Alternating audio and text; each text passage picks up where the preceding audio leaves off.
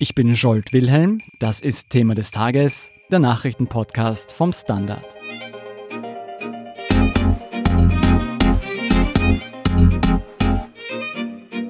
Wien ist erneut im Zentrum eines geopolitischen Thrillers. Und dieses Mal geht es um Donald Trumps Präsidentschaft. Die Akteure?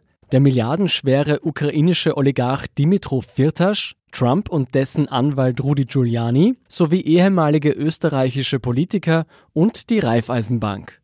Wieso sich all deren Wege in Österreichs Hauptstadt kreuzen, erklärt Innenpolitikredakteur Fabian Schmidt. Hallo Fabian. Hallo Scholt. Sag mal Fabian, wie fängt dieser Polit-Thriller an? Also er fängt eigentlich an mit einem Telefongespräch zwischen dem US-Präsidenten Donald Trump und seinem ukrainischen Gegenüber Volodymyr Zelensky. Und in diesem Telefonat bekommt man den Eindruck, dass Trump ihn quasi erpresst und sagt, wenn du nicht gegen den Sohn von Joe Biden ermittelst, dann kriegst du keine Militärhilfe aus den USA.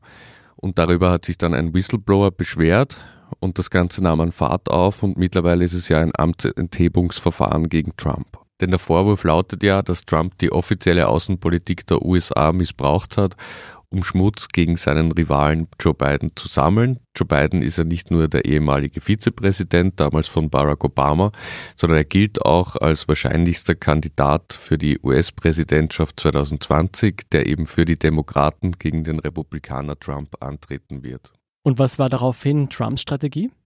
Trumps Strategie war einfach noch viel mehr Material zu finden, das irgendwie die Familie Biden impliziert und äh, jetzt wird langsam bekannt, dass sein Anwalt Rudy Giuliani, der Ex-Bürgermeister von New York, schon seit Monaten durch Europa und vor allem durch Osteuropa tingelt, um Material gegen die Bidens zu finden und quasi diese Verschwörungstheorie, als dass man es derzeit bezeichnen muss, zu perpetuieren. Gibt es denn irgendwelche Hinweise darauf, dass Joe Biden bzw. dessen Sohn Hunter Biden tatsächlich in krummen Geschäften stecken könnten?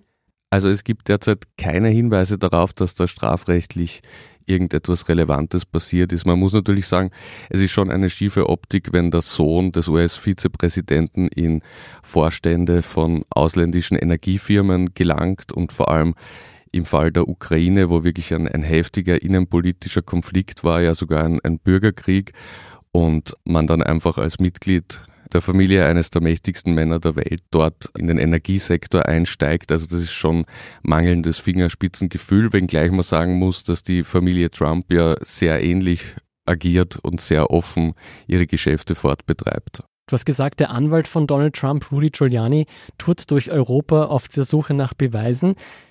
Was hat das jetzt alles mit Wien zu tun? Giuliani ist ja dafür bekannt, dass er sehr viel erzählt gegenüber Journalisten und er hat letzte Woche mit einer Journalistin des Magazins The Atlantic gesprochen und gesagt, er kann leider nicht am Interview mit ihr teilnehmen, das geplant war, weil er nach Wien fliegen muss.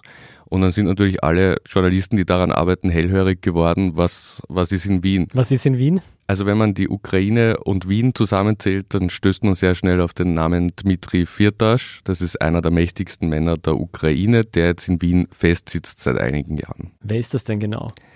Also der ist in der Ostukraine geboren, er war Feuerwehrmann lange Zeit und ist dann wie viele andere durch Firmengründungen zu sehr großem Vermögen gelangt und wie auch in anderen Fällen in der ehemaligen Sowjetunion ist nicht immer ganz klar, wie das vonstatten gegangen ist. Fakt ist jedenfalls, dass er in den 2000er Jahren sehr, sehr viel Geld verdient hat in der Erdgasbranche.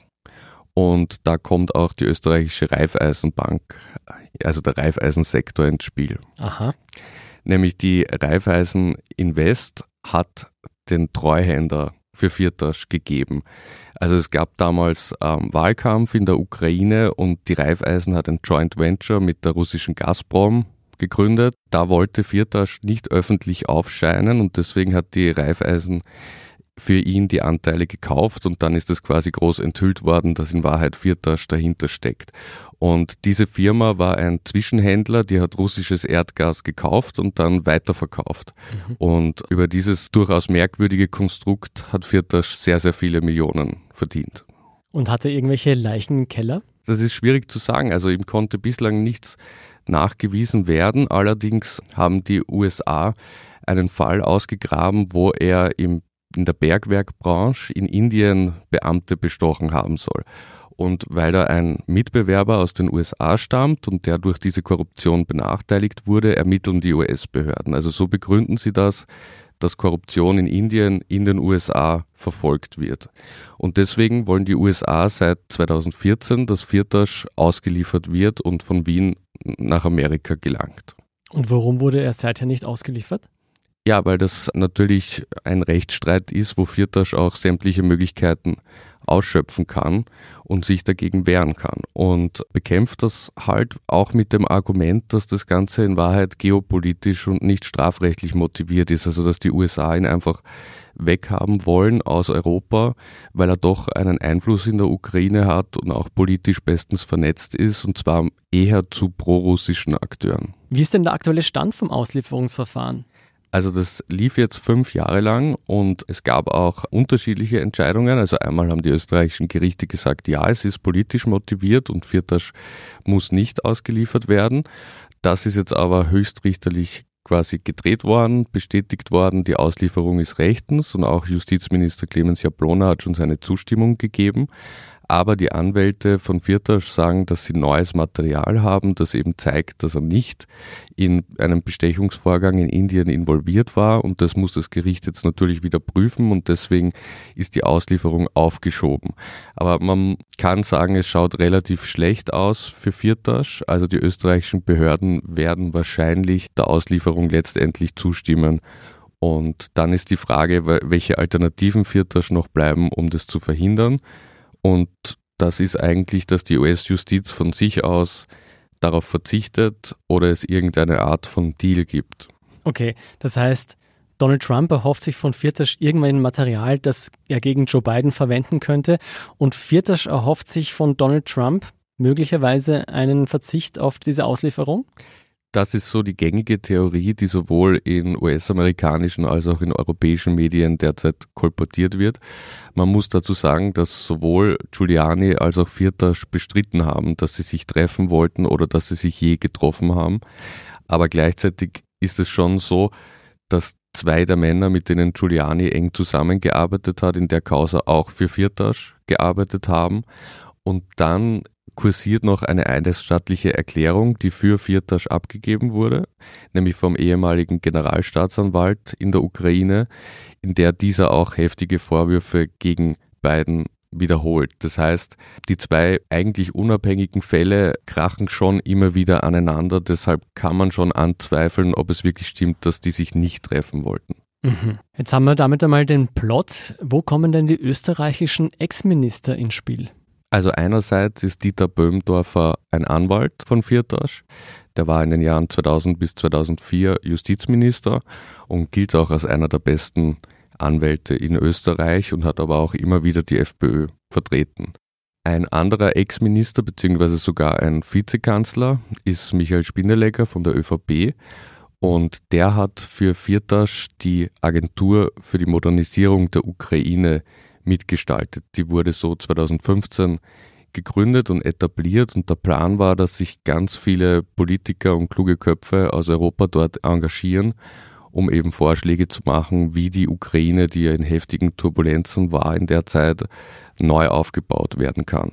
Und wen hat Vierter Staffel noch gewinnen können aus Österreich? Also aus Österreich neben Spindelegger auch dessen Referenten Johannes Kassal. Es gab dann auch Pläne, den SPD-Politiker Per Steinbrück zum Beispiel zu engagieren. Der hat zuerst zugesagt, dann wieder abgesagt und dieses Muster gab es bei einer ganzen Reihe von europäischen Prominenten. Schlussendlich wurden dann viele Vorschläge erarbeitet aber da Firtasch nicht mehr in die Ukraine einreisen konnte bzw. wollte, weil es dort wirklich große Drohungen gegen seine Person gab, schlief dann auch dieses ganze Engagement der Agentur ein. Ich gehe mal davon aus, dass das sehr lukrative Jobs waren. Was macht denn diese Ex-Politiker für Firtasch so interessant? Man muss sich die Lage anschauen. 2014 war Firtasch aus der Ukraine nicht verbannt, aber er war dort nicht mehr sehr angesehen, weil er eben der alten pro-russischen Regierung nahestand. Gleichzeitig äh, liefen eben die strafrechtlichen Vorwürfe der USA gegen ihn. Und da ist es natürlich PR-technisch auch sinnvoll, wenn man sich wieder inszeniert als jemand, der die Ukraine voranbringen kann und da dafür auch sehr viele hoch angesehene Politiker gewinnen kann. Und hat er sich von denen auch etwas erhofft im Gegenzug, im Hinblick auf das Auslieferungsverfahren? Ja, allein auf das öffentliche Image, das er gewinnen kann und das strahlt dann natürlich auch aus auf die Justizverfahren. Du hast es eh schon erwähnt, aber für Firtasch sieht es nicht gut aus. Ist dieser mögliche Deal mit Donald Trump sowas wie die letzte Hoffnung für Firtasch? Ja, ich meine, es ist die große Frage, wo könnte Firtasch jetzt noch hin, wenn Österreich dem Auslieferungsantrag wirklich endgültig zustimmt? Eigentlich gibt es kaum ein Land in Europa, das jetzt dem Druck der USA nicht stattgeben würde, schlussendlich vor allem, wenn die österreichischen Gerichte schon dahingehend auch entschieden haben. Es ist auf jeden Fall in seinem Interesse zu verhindern, dass er in ein US-Gefängnis kommt und momentan sieht es nicht so aus, als ob er zum Beispiel nach Russland gehen wollen würde, weil er doch auch viele Besitztümer in Westeuropa hat. Auf der anderen Seite ist Viertasch für Trump ja auch so etwas wie ein Strohhalm. Lässt sich so ein Deal jetzt unter den Augen der Öffentlichkeit überhaupt noch durchführen? Ja, also Trump muss sehr, sehr viel daran gelegen sein, jetzt den Theorien einiges Futter zu geben. Vor allem die Demokraten machen jetzt primär im Geheimen die Befragungen zur Amtsenthebung und präsentieren dann ihren Bericht. Und wenn das sehr schädlich ist, muss Trump schnell neue Beweise unter Anführungszeichen in der Öffentlichkeit präsentieren. Gleichzeitig, es ist schwierig zu sagen, ob irgendetwas für Trump noch außerhalb des Möglichen steht. Wir werden jedenfalls mit Argusaugen beobachten, ob Herr Giuliani nach Wien kommt in den nächsten Wochen. Wir werden es weiter verfolgen und Sie lesen alles dazu auf der Standard.at. Vielen Dank, Fabian Schmidt, für deinen Bericht. Dankeschön. Wir sind gleich zurück.